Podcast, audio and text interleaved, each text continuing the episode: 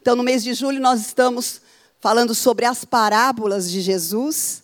E hoje nós vamos estudar mais uma parábola que está em Mateus 25.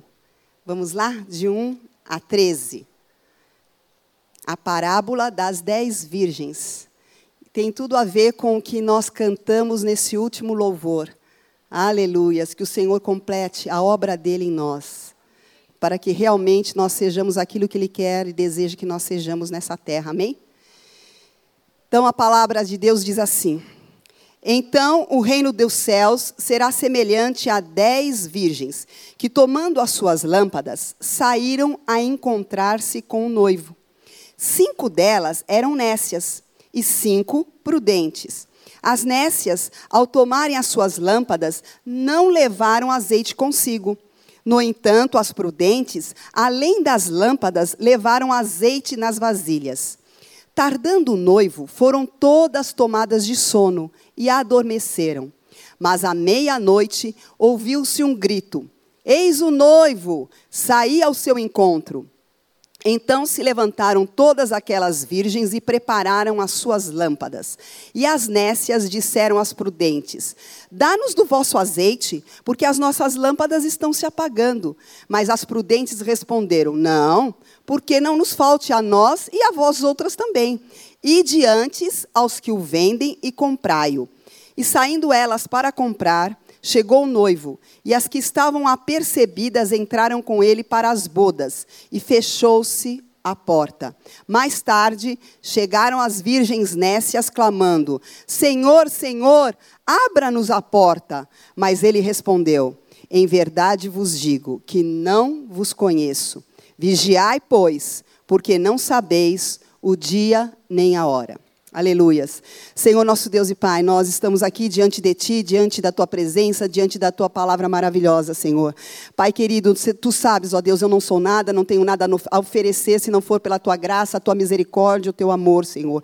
Pai, usa-me para louvor do Teu nome e da Tua glória. Aquilo que Tu queres que nós saibamos nesta tarde, Senhor, para podermos, ó Deus querido Deus amado, aprender com esta parábola, parábola, Senhor. Sermos, Pai, virgens prudentes, ó Deus, em nome de Jesus, Pai. O Senhor vem para nos alertar, Pai, porque a tua volta está iminente, Senhor. Por isso, Senhor, abre os nossos corações, abre o nosso entendimento, abre os nossos ouvidos nesta tarde, Senhor. Estamos aqui para receber aquilo que vem de ti, Pai. Em nome de Jesus, oramos e já te agradecemos. Amém? Parábola é o quê? É uma narrativa que transmite uma mensagem indireta na forma de comparação. E Jesus usava muito das parábolas para transmitir o quê? O reino espiritual, o reino de Deus, para as pessoas mais humildes, para as pessoas mais simples, que não entenderiam. Então ele, ele compara aquilo que é do céu com coisas triviais da vida de cada um, para que eles pudessem entender e assimilar a mensagem.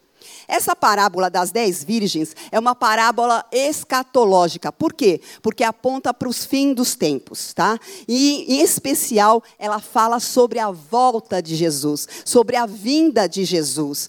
E por que dez virgens? Dez é um número totalitário. Quer dizer o quê? Que é a, a igreja a igreja de Jesus, de toda a face da terra, de todos os povos, de todas as línguas, é a parte total daqueles que aceitaram o Senhor como seu Salvador. Então, por isso, o número 10 é um número totalitário. Quem é o Jesus? Jesus, aqui na parábola, é o noivo. E ele vem buscar quem? A sua noiva. Ele usa da parábola, dessa parábola das dez virgens, um ensino sobre o casamento judaico. Ele faz uma comparação, uma analogia da sua vinda com o casamento nos tempos dele. Como se dava o casamento naquela época? Era, era da seguinte maneira: o, quando o moço gostava de uma moça e vice-versa, ele ia até a casa da moça falar com o pai. Para isso, ele levava já um documento, né? Um documento onde ele colocava ali tudo aquilo, todas as responsabilidades dele, a, aliança que ele teria com a noiva, é, o que ele ofereceria para ela. o dote, inclusive, tudo eles colocavam ali, era como um contrato. Então, aquilo era praticamente o casamento. Tanto é que nós vemos quando uh, José despojou da Maria, elas já, já, estavam praticamente casados quando ela ficou grávida do Espírito Santo. Então, quando o, o, o noivo é, levava esse documento e esse documento era aceito pelo pai da noiva, ah, eu aceito, tá certo. Então você vai dar ah, para minha filha muito mais a ter do que eu já dei até hoje, porque ninguém vai sair da casa do pai e da mãe se não for para uma coisa igual ou melhor. Era assim naquele tempo, né? E hoje também deve ser assim, não é verdade? Então eles construiriam um, um, um lar, um matrimônio baseado na aliança que o noivo tinha com a noiva. Tá bem. Aí aquilo ali era selado com um, uma taça de vinho. Só que o noivo voltava para sua casa e a noiva ficava na casa do pai dela, durante um ano aproximadamente. Olha só, não era, não era fácil, né? E não se viam mais, não se viam. Ficava ele lá fazendo os preparativos da casa, aquilo que ele ia, ia construir, né? Uma coisa, na época as casas eram modestas, e a noiva ficava na casa dela, preparando o enxoval, e também se preparando, né? Uma noiva que teria ataviada, quer dizer, que seria que teria a, a, aquelas condições de ser uma noiva a, amada, né? Uma noiva realmente preparada espiritualmente e também fisicamente ali.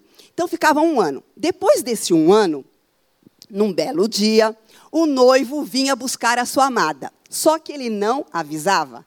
Então ninguém sabia nem a hora, nem o dia. Olha que interessante. Ele saía de lá, da onde ele tinha construído a sua casa, ia buscar a sua noiva. Se vestia, né, todo paramentado, como noivo. Ele era acompanhado de uma corte, né, que seriam os amigos da, do noivo, que iriam até a casa da noiva para buscá-la.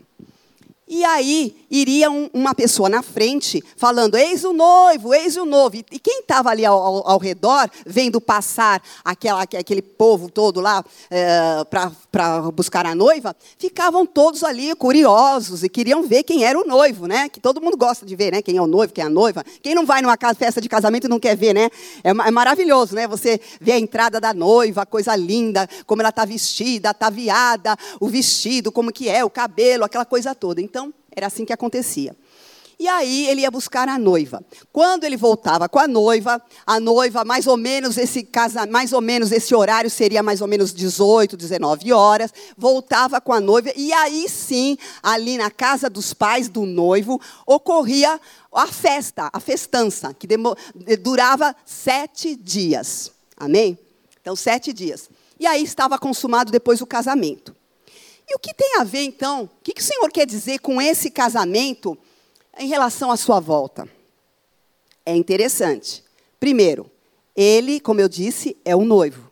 A noiva é a igreja. Amém? A igreja está sendo preparada por, pelo Espírito Santo. Para quê? Para ter o fruto do Espírito Santo, para ter os dons, para ter é, a, a, o caráter de Cristo, porque ele vem buscar uma noiva sem mácula e sem ruga. Amém? Então nós estamos sendo preparados pelo Espírito Santo. Aleluias. Jesus ele ofereceu o dote. O dote mais precioso que tinha foi o seu sangue. O seu sangue derramado na cruz foi o dote que ele ofereceu para comprar essa noiva maravilhosa. Amém? Glória a Deus por isso. Ele é tremendo. Então nós não podemos de maneira nenhuma esquecer disso. Ele nos comprou. Nós andávamos nas trevas, nós andávamos debaixo da, da escuridão e o Senhor nos resgatou por amor. Amém? Aí ele vem buscar a noiva. Só que também aqui, como nós vemos na parábola, ninguém sabe o dia e a hora. Por isso nós temos que estar vigilantes. Jesus quer, nós, quer, que, quer que nós estejamos vigilantes para essa hora, porque vai ser uma hora improvável, porque aqui fala que foi à meia-noite. E meia-noite não era a hora de, de, do noivo buscar a noiva. Meia-noite era muito tarde. Mas por que, que será que Jesus falou meia-noite? Por que será que demorou tanto? Uma, uma resposta nós poderemos achar aqui em segunda carta de Pedro 3, versículo 9. Diz assim: Não retarda o Senhor a sua promessa, como alguns a julgam demorada. Pelo contrário, Ele é longânimo para convosco, não querendo que nenhum pereça, senão que todos cheguem ao arrependimento. Então, nós vemos aqui, através dessa palavra, que Jesus pode estar, nós podemos estar que ele está demorando, mas ele não está demorando. Amém? Porque Ele quer que todos cheguem ao conhecimento da verdade. Ele quer que todos façam parte da bodas do Cordeiro, que é essa festa que vai haver lá no céu. Então, por isso, parece que Ele está demorando, mas Ele não está. Vai ter o dia e a hora, só que ninguém sabe. Amém? Mesmo Jesus, quando estava na terra, ele não sabia. Agora ele já sabe porque ele está na glória, está diante do Pai. Mas antes ele também não sabia. Então nós temos que estar atentos a isso. Amém? E aqui Jesus, ele, o que, que ele faz? Ele classifica, né, nessa parábola, a sua igreja, as virgens, em dois grupos. O primeiro grupo é o grupo das prudentes. E o segundo grupo é o grupo das nécias ou tolas, né? Prudentes são aquelas que são sensatas, ajuizadas, e as nécias são as tolas, que não, não pensam no futuro, não pensam no amanhã, estão ali só para o dia de hoje. Amém? Então, essas, essas virgens prudentes, a igreja prudente, qual que é? É a igreja que realmente é a igreja verdadeira do Senhor. É a igreja que realmente, quando quer fazer tudo para agradar ao Senhor, que não quer errar, que evita a queda, mas que mesmo que ela venha a cair, mesmo que ela venha a pecar, ela se arrepende prontamente. Ela não deixa para amanhã, ela se arrepende hoje, na mesma hora, porque nós temos o Espírito Santo. O Espírito Santo nos alerta. Tudo que a gente faz de errado, ele fala no nosso coração e nós temos que nos arrepender. E muitas vezes, irmãos, nós achamos que é só o que a gente fala, que muitas vezes é aquilo que a gente tem que se arrepender. Não, tem muito, muito mais do que isso. Não é só o que a gente fala, não é só o que a gente faz, mas é o que a gente pensa também. E muitos pensamentos que vêm na nossa cabeça que não são puros, muitos pensamentos que nós temos a respeito de outras pessoas que desagradam o coração do Senhor. Né? É aquilo que a gente também deixa de fazer, o pecado de omitir, de omissão, aquilo que você deveria fazer e não faz. Deus manda você levar a palavra para alguém, você não leva, e aquela a pessoa passa da sua vida, você encontrou assim num, na rua, no metrô, você Deus deu um toque para você falar de Jesus, você não falou e passou. Você tem que se arrepender, porque você não foi obediente. Amém? É uma pessoa que precisa de uma, de um, de um, de um, uma oração e você não faz. Né? Muitas vezes a gente recebe tantos pedidos de oração e muitas vezes a gente está cansado e não ora e tem que orar, porque se, se for até as tuas mãos é porque você tem que orar e muitas vezes a gente negligencia isso. Tem várias coisas. É, é, são, são atos, atitudes do, do, dia a dia, do, no nosso lar. Né? Muitas vezes estamos com pressa e muitas vezes a gente é, fica é, não tem paciência com as coisas, é no trânsito quando fecha alguém, ou quando você é, tem um pensamento, quando a pessoa fecha você. Tudo isso, tudo isso, se nós formos colocar, irmãos, tudo isso num papel, e à noite chegarmos em casa e falarmos: Meu Deus, quanta coisa que eu não deveria ter feito e fiz, quanta coisa que eu não deveria ter pensado e pensei, quantas coisas eu não deveria ter falado que magoou pessoas e, e eu falei. Então, na hora, você precisa se arrepender. Então, aquele que é prudente se arrepende na hora, porque ninguém está livre disso. Enquanto nós estivermos aqui na terra, não tem como. Não tem como, nós vamos passar por isso e vamos passar. Nós queremos ser aperfeiçoados pelo Espírito Santo, mas não, não é toda hora que você está 100% no Espírito. Mas se você tem um coração como o coração que Deus quer, você vai se arrepender e vai falar: Senhor, tem misericórdia de mim. Passa o teu sangue sobre mim, Senhor. Eu não quero mais pensar desse jeito, eu não quero mais agir desse jeito, eu não quero mais falar desse jeito. Me ajuda. E o Espírito Santo vai ajudar. A igreja prudente é a igreja que, então, se arrepende e confessa os seus pecados. E não confessa de, de, de, de, de muitos, né? Ai, Senhor, me perdoa meus muitos pecados, né? De baseada. Não. É tintim por tintim, porque cada um tem um nome. Né? É você se despir diante do Senhor e falar: Senhor, olha, realmente eu, eu, eu, tive inveja. Aquela irmã foi abençoada, ganhou aquela bênção. Eu estou orando há tanto tempo, Senhor, meu Deus, né? e eu não, não recebi até hoje. Confessa a inveja. Confessa que tem ciúmes. Ah, a pastora pediu para não sei quem fazer não sei coisa. E você, e você queria tanto também ajudar e não foi ciúmes, confessa. Tudo, tudo nós temos que colocar. É tudo que a gente pensa, tudo que a gente sente, tudo que a gente fala, a gente tem que confessar. Essa é uma igreja que o Senhor quer. Uma igreja prudente é aquela que confessa. Uma igreja prudente é aquela que perdoa. Perdoa qualquer coisa que você, que façam com você.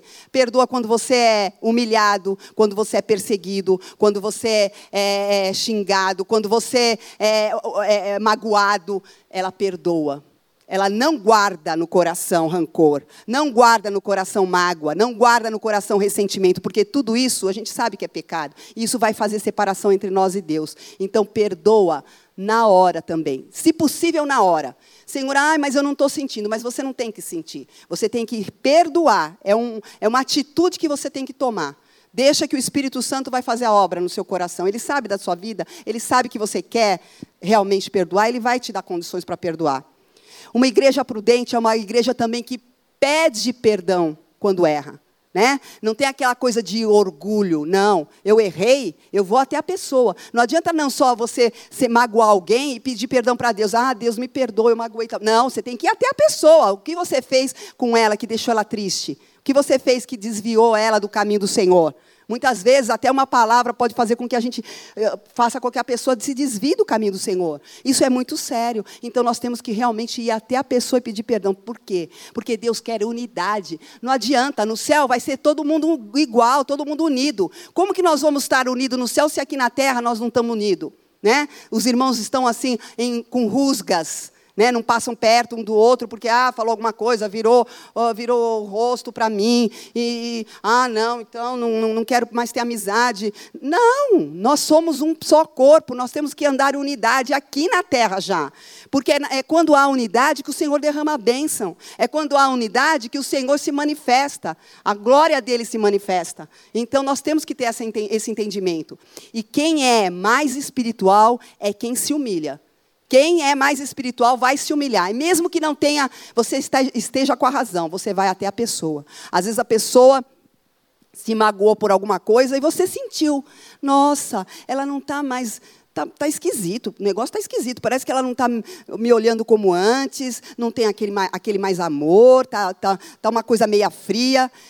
Para restaurar essa, esse relacionamento, você que é espiritual vai até a pessoa e fala: eu te fiz alguma coisa? Por acaso eu te fiz alguma coisa? Se eu te fiz, eu quero te pedir perdão. Amém? Isso vai quebrar com aquilo que o inimigo gostaria que acontecesse, que é a separação. Porque ele é rei de fazer separação entre as pessoas. Então, a igreja prudente é aquela que realmente pede perdão também. A igreja prudente é aquela que busca ao Senhor, busca ter intimidade, busca de todo o coração, através da palavra né? Tem aquele devocional diário. Fala com o Senhor através da oração. Busca realmente ver qual é a vontade do Senhor. Faz jejum, né, que é tão difícil para algumas pessoas, mas tenta, né, vai começando com um pouquinho, vai começando tirando alguma coisa, Deus vai direcionando, Deus vai recebendo, porque sabe que é o teu coração. Nós não vivemos de religiosidade, nós vivemos pelo Espírito. Então o Espírito vai direcionando. Então a igreja verdadeira é aquela que ama a palavra do Senhor, ama.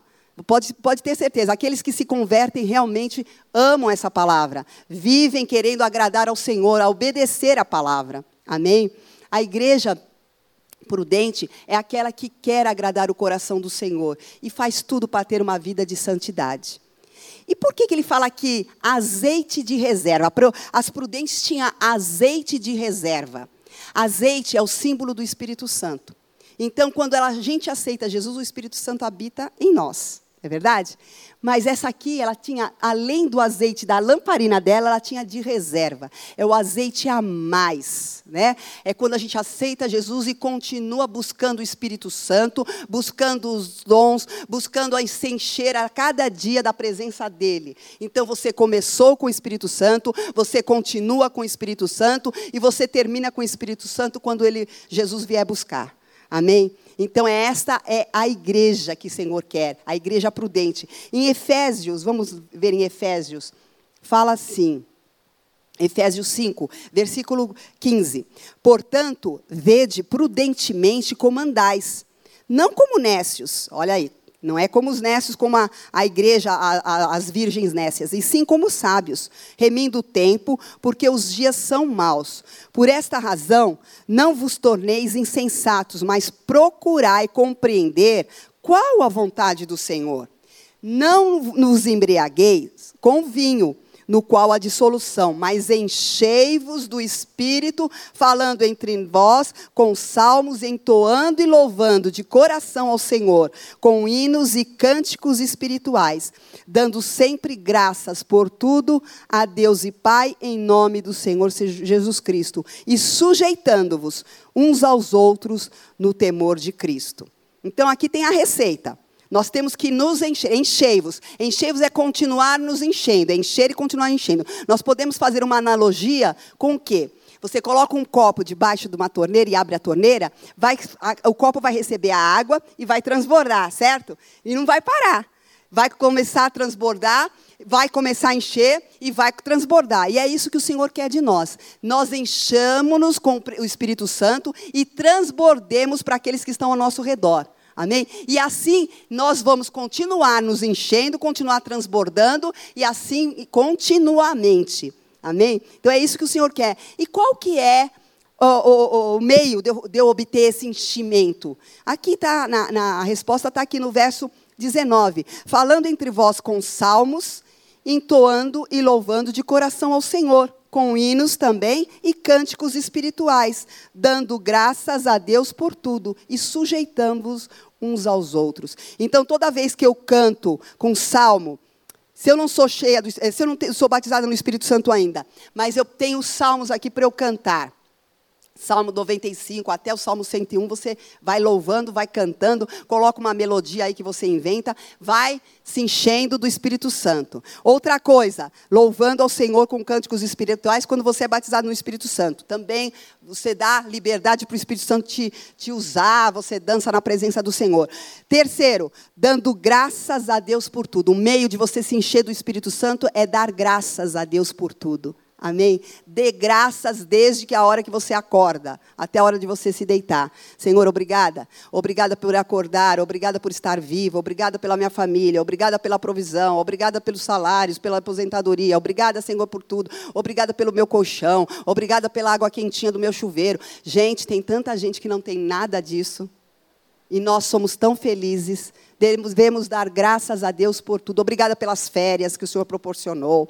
Obrigada, Senhor, querido Senhor amado, por todos os livramentos que o Senhor tem dado, né? que a gente vê e outros que nem vemos.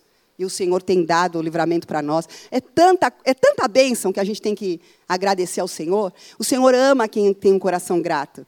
E Ele ama abençoar quem tem um coração grato. Qual que é o filho que não, não, não agradece ao pai por tudo, ele não, não, não quer fazer mais ainda pelo filho? É a mesma coisa, nosso Pai. Então vamos agradecer. E, em último lugar, sujeitando-vos uns aos outros no temor de Cristo. Então, uma maneira de se encher do Espírito Santo é nos sujeitar uns aos outros. Amém? É não eu achar que eu sou melhor, não achar que eu sou independente, que eu não preciso de ninguém. Não. Todos nós precisamos umas das outras. Todas. Todas. Isso é que é gostoso no corpo de Cristo. Ninguém tem todos os dons, Todas as, nós temos dons, mas cada um tem um dom específico que o Senhor derrama. E todas nós fazemos parte de um corpo para aperfeiçoar, aperfeiçoar os santos, né? para que todos venham a crescer espiritualmente. O Senhor quer nos usar para isso. Amém? Aleluias. E agora as virgens nécias. Quem são essas virgens nécias, queridas?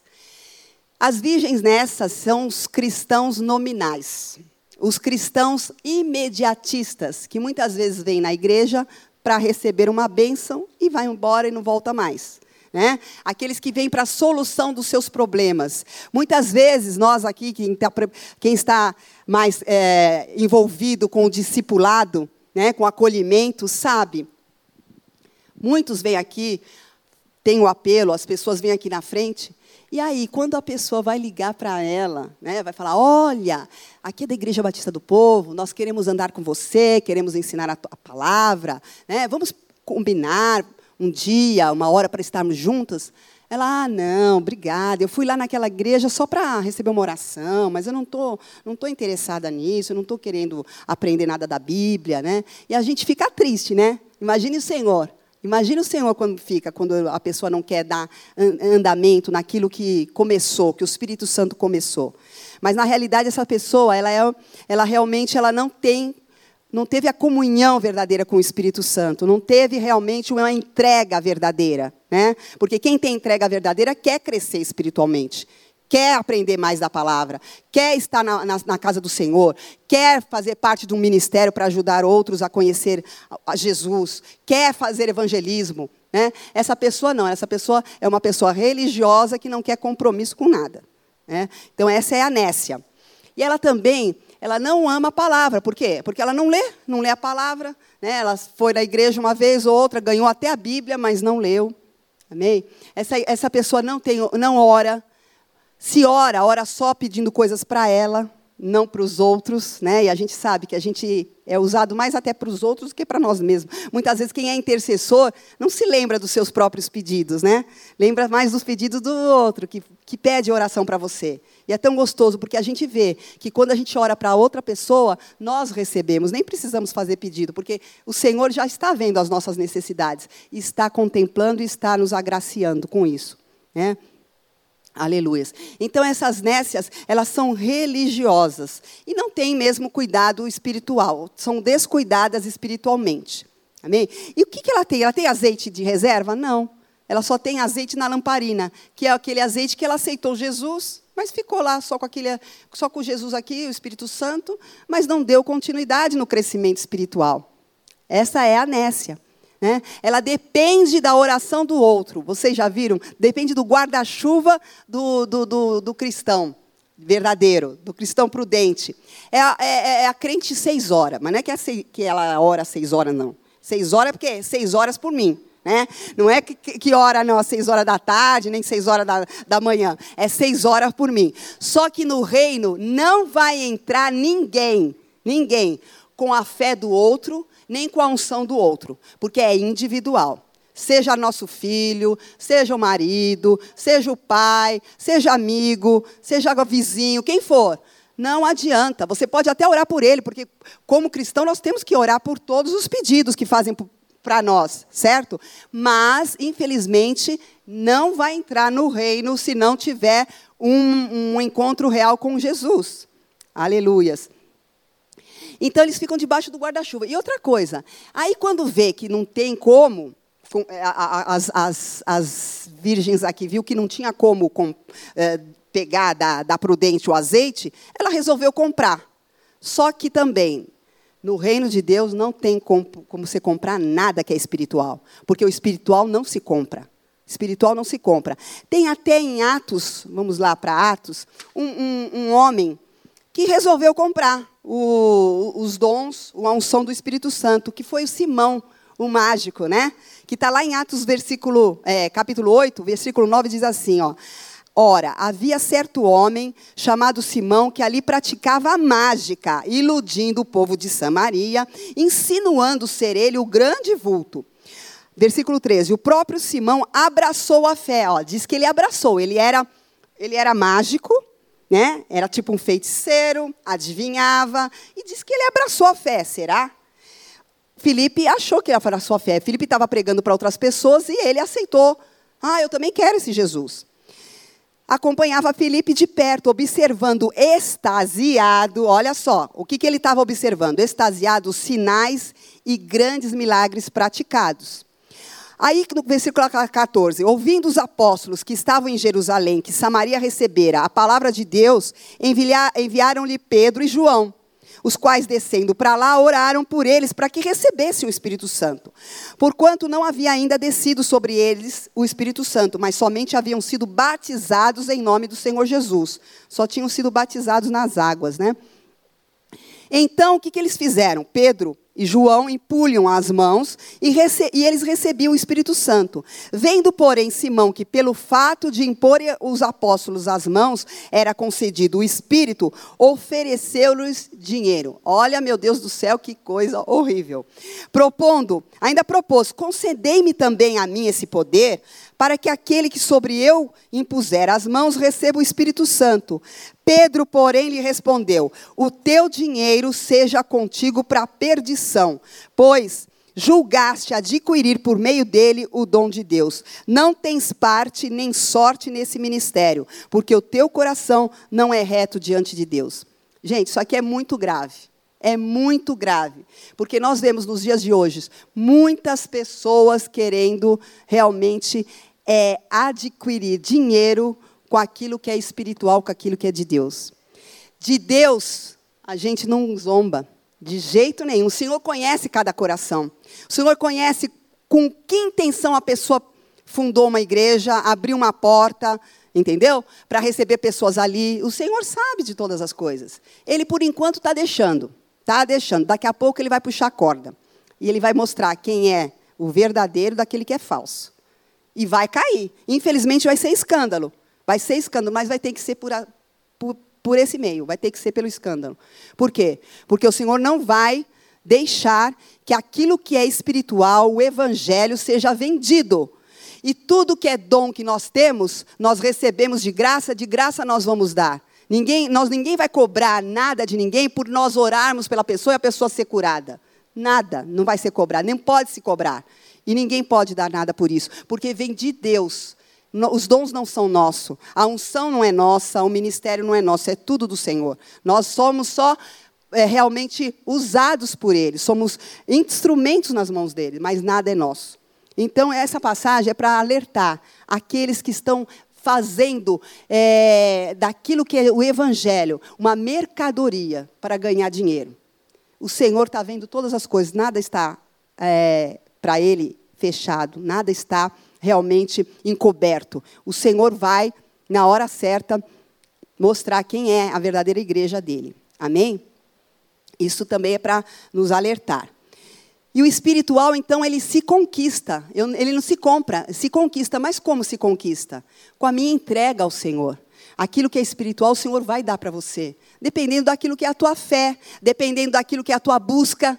Se você tem fome e sede de Deus, ele vai se revelar a você mais. Se você não tem tanta fome, então ele não vai se revelar. A quem buscar mais, ele vai dar mais. A quem buscar menos, ele vai dar menos. Né? Como diz a palavra em Jeremias 29, 13. O que, que fala ali? Buscar-me-eis e me achareis quando me buscardes de todo o vosso coração. Então, se nós buscarmos ao Senhor de todo o nosso coração, nós vamos encontrá-lo. E ele vai se revelar mais a nós. Vai revelar a palavra, vai revelar aquilo que está no oculto da palavra. Amém? Nós queremos entender a palavra, nós queremos, Senhor, para quem que é isso aqui que, eu estou lendo aqui? Para que pessoa?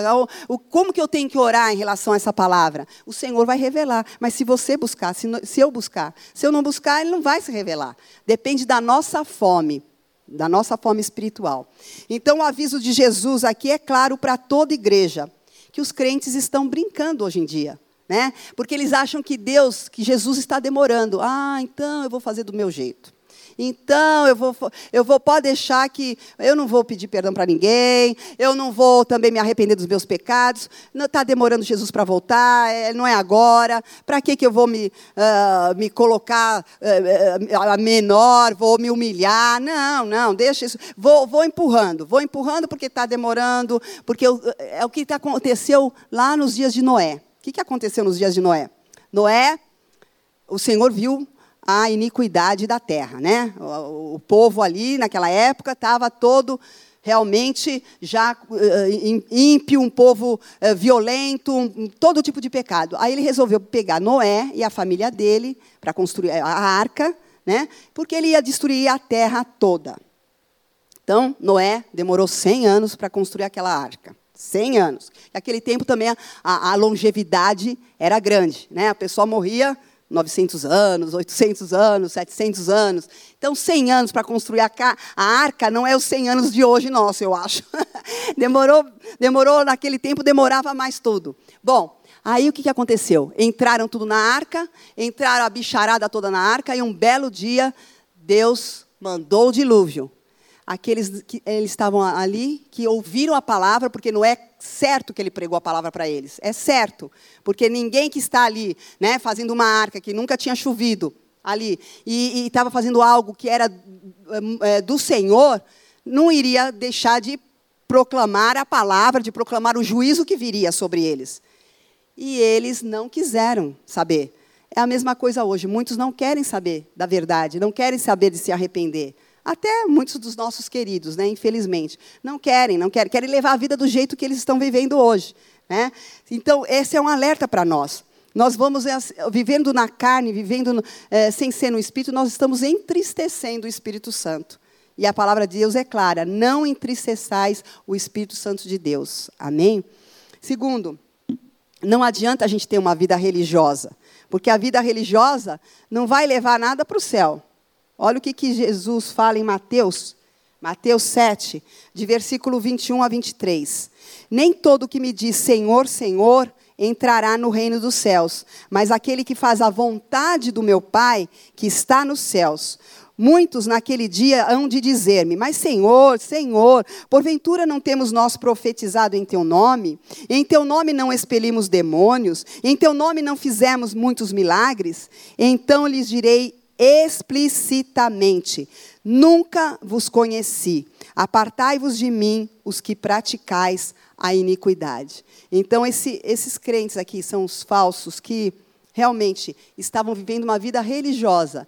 Vinham até a igreja, mas não faziam a vontade do Pai. Nós temos que fazer a vontade do Pai. Essa é a igreja prudente, que faz a vontade do Pai. Porque naquele dia o Senhor vai falar: Não vos conheço, mesmo estando aqui, mesmo vindo à igreja, mesmo batendo ponto de domingo ou de quarta-feira, mesmo até participando de um ministério. Se nós não tivermos com a vida reta diante do Senhor, ele vai falar que não nos conhece e não vai deixar nós entrarmos no, nessas bodas que estão preparadas para nós. Né? Porque não haverá segunda oportunidade. Não haverá segunda oportunidade. Nós temos que nos conscienciar disso agora. Quando o noivo vier e fechar a porta, a única sentença vai ser o juízo. Não tem outra. Infelizmente, não tem outra. A sentença vai ser o juízo. E aqueles que são verdadeiros? O que está preparado? Para aqueles que são fiéis, está preparado o reino de Deus como herança. Aleluias! Amém? E é para esses o que vai acontecer? A porta vai se abrir. Oh, glórias, nós vamos entrar, aleluias, e vamos cear com o Senhor, amém? Vamos fazer parte dessa boda. Por que, que essa boda vai acontecer? Porque durante essa boda, quando a igreja for arrebatada, o Senhor vier buscar-nos, serão sete anos. Não falei para você que a, a festa durava sete dias do casamento? Essas bodas serão sete anos que nós estaremos ali com o Senhor, antes dele voltar com a igreja para o milênio. Nós estaremos ali com ele. E, nesse, e nessa terra vai ter o que durante esses sete anos? Quem sabe? A grande tribulação. Olha, vão ser sete anos de sofrimento, mas é sofrimento, sofrimento, não é o que nós estamos começando a ver agora, não. Isso aí é o princípio das dores, mas é sofrimento de verdade. Isso vai acontecer quando nós estivermos lá na bodas, porque nós cremos nessa teoria, que nós não, ver, não passaremos por essa grande tribulação. Né? A Igreja Batista realmente ela é fundamentada nisso é pré-tribulacionista. Né? Nós não vamos ver, porque tem que haver alguma coisa de, de diferente daqueles que foram fiéis, porque não é possível. Né? Se a gente falar, nossa, porque tem igreja que prega que a, a, a igreja vai passar pela tribulação, pela grande tribulação. Mas isso seria injusto não é verdade? Você que foi tão fiel, procurou agra agradar o Senhor em tudo, né? procurou é, fazer a vontade dEle, é, um, é, um, é, pregar a palavra dEle, é, fazer tudo conforme manda aqui a, a, a, palavra, não vai subir, não vai, vai ficar aqui junto com aquele que é ímpio, que, que nunca quis Jesus, que nunca aceitou a palavra, que preferiu o mundo, né? preferiu as coisas do mundo. Não, tem que ter diferença. Nós temos, nós vamos subir antes, tenho certeza absoluta. E está na palavra. Está na palavra, nós vamos subir antes. Nós não vamos passar por isso. Nós estamos passando a, pelo começo das dores, isso nós vamos passar. Mas pela grande tribulação nós não vamos passar. Porque Deus é fiel com o povo dele. Deus guarda o povo dele. Amém? Ele está nos guardando. E nós vamos ver a glória do Senhor. Oh, glória! Aleluias! Então, queridas, para finalizar, a pergunta para nós hoje é o quê? As nossas vidas e os nossos frutos atestam o quê? Prudência ou tolice? Provérbios 22, 3 fala assim: O homem prudente vê o perigo e evita-o. Os insensatos seguem em frente e sofrem danos. Nós estamos vendo os perigos que nos afastam do Senhor? Às vezes são coisinhas mínimas, coisinhas mínimas, você começa a se afastar do Senhor. Porque para você é, tirar uma pessoa, é, você não, o Espírito Santo, mas através da sua vida, tirar uma pessoa do inferno para transportar para o reino de, dos céus é muito difícil. Agora, para um que está na igreja, sair da igreja e ir para o mundo é fácil. Porque depende daquilo que está ao seu redor, depende das amizades que você tem, depende da, das circunstâncias, daquilo que está te atraindo, o coração está atraindo. Né? Se o teu, teu coração está atraído pelas coisas do mundo, você vai deixar o Senhor. Mas se você é firme no Senhor, você é firme na palavra do Senhor, você não vai deixar que as coisas que estão aí, que são atrativas, te, te, te tiram do caminho do Senhor. Você não vai deixar, porque você sabe que você tem uma herança. Essa herança é a vida eterna. E você não vai deixar de maneira nenhuma isso ser roubado da sua vida, porque foi com preço muito alto que você que foi resgatada. E você não vai voltar, virar as costas para o Senhor. Quando muitos estão aí, que nós vemos, tantos que são filhos de crentes, estão presos, né? São pessoas que foram crentes que nasceram até na igreja, foram ensinadas na palavra e, e se desviaram. Quantos tem aí na, na, no mundo que se desviaram? Diz que a igreja que, que é desviada é muito maior do que a igreja que, que realmente frequenta, que realmente que se con, uh, consagra ao Senhor. Então, por que que acontece isso? Porque o coração não está totalmente voltado ao Senhor. E o Senhor quer, o Senhor deseja que cada um de nós tenhamos o temor do Senhor. Porque o que vai fazer com, que nós não nos desviemos é o temor ao Senhor. O temor de saber que Ele nos resgatou com um preço caro. O temor de saber que existe uma vida eterna sim. E que se eu não tiver de acordo com aquilo que a palavra de Deus diz, eu posso não entrar nesse reino. É o temor realmente de querer agradar o Senhor. É isso que vai fazer a diferença. De você, muitas vezes, ser atraído por coisas e você falar: não, não vou fazer isso. Isso não agrada o meu Senhor. Eu não vou fazer isso. Eu não vou mentir. Eu não vou roubar. Não vou roubar no imposto. Não vou roubar no, nos dízimos. Eu não vou fazer isso. Eu amo o meu Senhor. Eu quero agradar o meu Senhor. Então, o Senhor alerta para nós nessa tarde, para sermos igreja prudente. E então, estamos vivendo para Jesus ou estamos vivendo para nós mesmos, né? Se eu vivo para Jesus, eu tenho que crucificar minha carne todo dia. A pastora fala isso sempre. E se eu não estou vivendo para Jesus, eu estou satisfazendo a minha carne. Essa é a diferença. Né? Eu estou agradando a, a, a, minha carne, com as coisas que eu vejo, com as coisas que eu, que eu faço. Isso está agradando a minha carne, mas está desagradando o meu Senhor. E é imprescindível nós entrarmos num ciclo de adoração e intercessão diariamente na nossa casa, gente. Não é só quando a gente vem aqui no culto. Né? Que a gente adora o Senhor. É lindo o louvor, o, o, os instrumentos, as vozes maravilhosas, mas é na sua casa, é na sua intimidade que o Senhor quer ouvir a tua adoração. Né? Quando a, a, os líderes aqui de, de louvor e adoração falam para nós. Exalta o Senhor, adore o Senhor, fala palavras de amor ao Senhor. O Senhor quer que nós façamos isso na nossa casa. A nossa casa é a, é a primeira igreja. Né? A, no, a, nossa família é ali, a igreja do Senhor está reunida ali. Né? Então é ali que nós devemos adorar. Temos que adorar todos os dias, orar todos os dias, porque é fácil esfriar a fé. Se você se, se isola, se você não, não, é, não busca o Senhor através da oração, através da adoração, através da palavra, não vem aos cultos, você vai esfriar, não tem como. Se você deixar de vir ao culto uma, duas, três vezes, você vai esfriar. Ah, hoje eu não vou porque está frio, ah, hoje eu não vou porque está calor, ah, hoje eu estou com dor de cabeça, ah, hoje eu estou com a unha encravada, ah, hoje vem visita. Ah, você vai sempre dar desculpa. E o Senhor não quer desculpa. O Senhor não quer. Né? Não é viver uma vida religiosa, você vir aqui só por religiosidade, não é isso, mas é ter uma vida consagrada ao Senhor, uma vida que agrade ao Senhor. Amém? Então é prescindível que nós façamos isso em casa, para nós sermos encontrados irrepreensíveis quando o Senhor vier. E tem outra palavra que está em Tito, que fala como que nós vamos aguardar essa volta. Em Tito 2, versículo 11.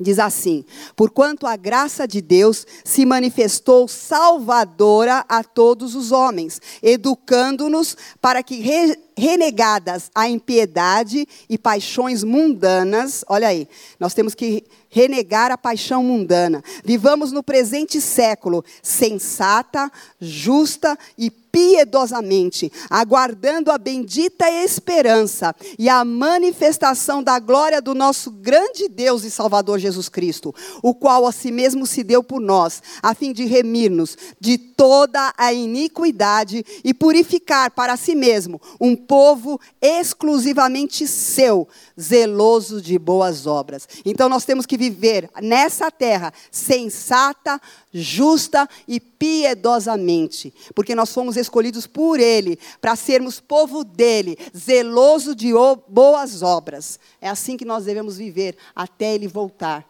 e não nos esquecermos disso. Amém? E para finalizar, o último versículo está em Apocalipse 19, no versículo 7. 8 diz assim: Alegremo-nos, exultemos e demos-lhes a glória, porque são chegadas as bodas do Cordeiro, cuja esposa a si mesmo já se ataviou, pois lhe foi dado vestir-se do linho finíssimo, resplandecente e puro, porque o linho finíssimo são os atos de justiça dos santos. Amém? Então vamos nos alegrar, porque vai chegar essas bodas do Cordeiro. E a igreja está sendo ataviada, está sendo preparada, está sendo ornada. Com o quê? Com os atos de justiça, não de injustiça. A injustiça está aí no mundo, mas nós temos que ter atos de justiça conosco, com o nosso semelhante, com o nosso próximo, que está mais próximo de nós, que é o nosso familiar, e que está mais longe. Temos que ter atos de justiça e não de injustiça. Amém? Isso vai alegrar o coração do Senhor. Então, sejamos como as virgens prudentes, porque o Senhor está voltando. Vamos ser prudentes desde já. Amém? Oh, glórias, aleluias. Vou estar orando.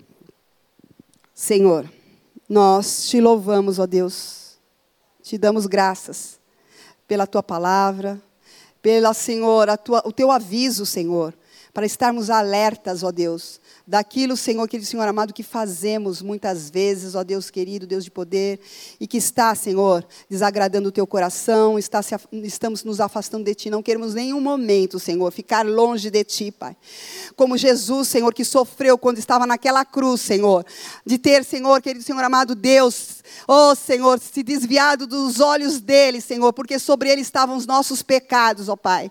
É o mesmo que acontece conosco, Senhor. Toda vez que erramos e não nos arrependemos, arrependemos, Senhor, o Senhor se afasta, o Senhor deixa de olhar para nós, ó Deus, deixa de contemplar a nossa face, Senhor, porque isso desagrada o teu coração, porque, Senhor, o Senhor não é santo, Senhor, e nós não podemos viver em pecado, por isso dá-nos um coração reto, dá-nos um coração arrependido, dá-nos um coração que confessa as suas falhas imediatamente, Pai, quando comete, dá-nos um coração perdoador, dá-nos um coração, Senhor, que também pede perdão, Senhor, dá-nos um coração segundo o teu, alegre, Senhor. Dá-nos um coração, ó Deus, querido Deus amado, apaixonado por ti, Pai, que quer te adorar todos os dias das nossas vidas, Pai. Um coração que ama a tua palavra, um coração que quer viver a tua palavra, um coração que quer praticar o bem, que quer, Senhor, que o Senhor amado transmitir a outros, ó Deus, querido Deus amado, aquilo que aprendeu de ti, Senhor, transmitir a verdade. Deus, capacita-nos, ó Pai, nesta tarde, Senhor. Precisamos de ti, Senhor, e queremos, Senhor, te dar, Senhor, toda a liberdade de falar conosco, Pai, quando estamos errando. Pai, não nos deixa, Senhor, ficar com o coração endurecido, Senhor. Não nos deixas, ó Deus querido, Deus amado, ficarmos, ó Pai querido, ó Senhor, indescritivelmente, ó Deus querido, Deus amado, muitas vezes insensíveis, ó Pai. Não, Senhor, nós queremos ouvir prontamente a tua voz, a tua doce voz, falando, filha, não é assim, filha. Não é assim que você tem que falar, não é assim que você tem que fazer, não é, não é isso que eu quero que você pense não é isso que eu quero que você haja. Senhor, o Senhor faz isso com muito amor, Senhor. Não é, Senhor, acusando-nos, mas é, Senhor, falando com amor, Pai, porque o Senhor é amor. Pai, assim também nós possamos ter esse amor, Senhor, derramado no nosso coração, para que possamos também ver o outro, Pai. Oh, Deus querido, Deus amado, como vidas preciosas que o Senhor quer acolher. O Senhor não quer que ninguém pereça nessa terra, Pai. Nem o ímpio, nem aquele que já te aceitou como Senhor e não está nos teus caminhos, Senhor. Deus, em nome de Jesus, eu quero colocar agora diante de Ti, Pai, todos os nossos queridos, Pai, que ainda não te conhecem, que ainda não, Senhor, se, se apresentaram a Ti, não se entregaram a Ti, Pai. Tu peças, possas, ó Deus, através do Teu Espírito, tocar em cada coração, Pai.